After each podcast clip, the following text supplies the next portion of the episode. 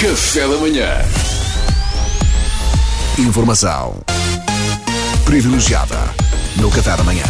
Bom, e vários países europeus iniciam um novo confinamento. Já em Portugal fala-se de um possível recolher obrigatório. E é nestas horas em que os portugueses e a humanidade têm de se unir na luta contra o inimigo comum, o vírus, que tentamos beber um pouco da sabedoria do nosso conselheiro em cenários de guerra, uma das mais altas instâncias do Exército Nacional, responsável por um incalculável surto de natalidade em quatro das cinco ex-colónias portuguesas em África, ex-campeão de canasta da base militar de Lamego, inclusivamente no ano em que tinha o terceiro metacarpo da mão direita fraturado, o que dificultava muito o manuseamento de dois baralhos em simultâneo, é o general Venceslau Adérito. Bom dia, general. general. General. Não, General! Neuza. Ai, ai, credo, homem, você faz um barulhão com essas linhas, fica difícil dormir assim, puxa, que isto, isto é complicado, homem. Ah, Então, mas, ó, oh, dormir, ó, general, nós estamos em direto na, na Ah, RFM. pois, pois, pois, pois, pois, está bem, acorde-me quando for o trânsito, sim, que eu ainda vou para a sobreda, preciso saber se vou pela 25 de Abril ou pela Vasta Gama, tá, vá. Oh, general, general, ai, acorde, general. Neuza. Ah, general, estamos no ar. Ah, é pá, que chatice é a história da minha vida. É isto, é isto, percebe? Isto é a história da minha vida. Acorda, Adérito, ainda não estou satisfeita. Acorda, quero mais, Adérito, quero mais. Chatice, só queria uma mulher que controlasse a libido perto de mim. Uma, gaita. É pedir muito.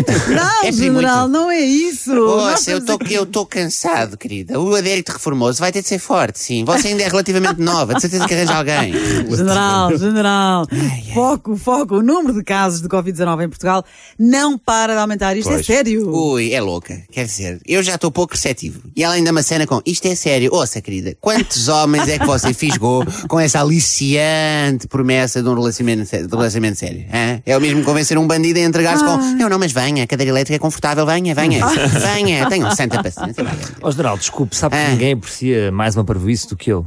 Sou o rei da parvoíce. Ah, mas isto do recolher obrigatório é uma possibilidade muito séria e precisamos de conselhos. Você tem que dizer aqui alguma coisa. Vocês são todos uns mimados. Isto é uma belíssima iniciativa. Olhe para o RSS, hã? a União das Repúblicas Socialistas Soviéticas. Não se safaram muito bem com o recolher obrigatório. hã? Fecharam tudo, deram o golpe. Olha, foi-se o Gorbachev, foi-se a perestroika, limparam tudo. Estão ali rijos, dançam hoje um país pulsante. Rijos, pulsante. General, desculpe lá, mas tem quase um milhão e meio de casos eh, de infecções, aliás, 15 mil casos diários. Aquilo não está fácil por lá. Ah, General, sério? general vive 15 noutro mil? Depois, quer dizer, eu disse, eu disse na altura que aquele recolher obrigatório foi um disparate, quer dizer, os russos estão malucos, são todos malucos, malucos, ou se aquilo é gente que parece sempre estar a tramar alguma. Nunca recuperaram da queda do Gorbachev. Eu estou careca a dizer isto. Mas, mas isso é exatamente o oposto que você acabou de dizer, Querida, general. não insista, valha, mas eu tenho idade para ser seu pai, percebes? O que seria? O que seria envolvermos loucamente agora naquela sala de sonoplastia que estou perfeitamente a ver pelo canto do olho? O que seria? O que seria? Tinham que tirar de lá o Serginho primeiro. Bom, mas general, eu peço desculpa, mas tenho de intervir. É suposto o general ser uma sumidade na gestão de situações de crise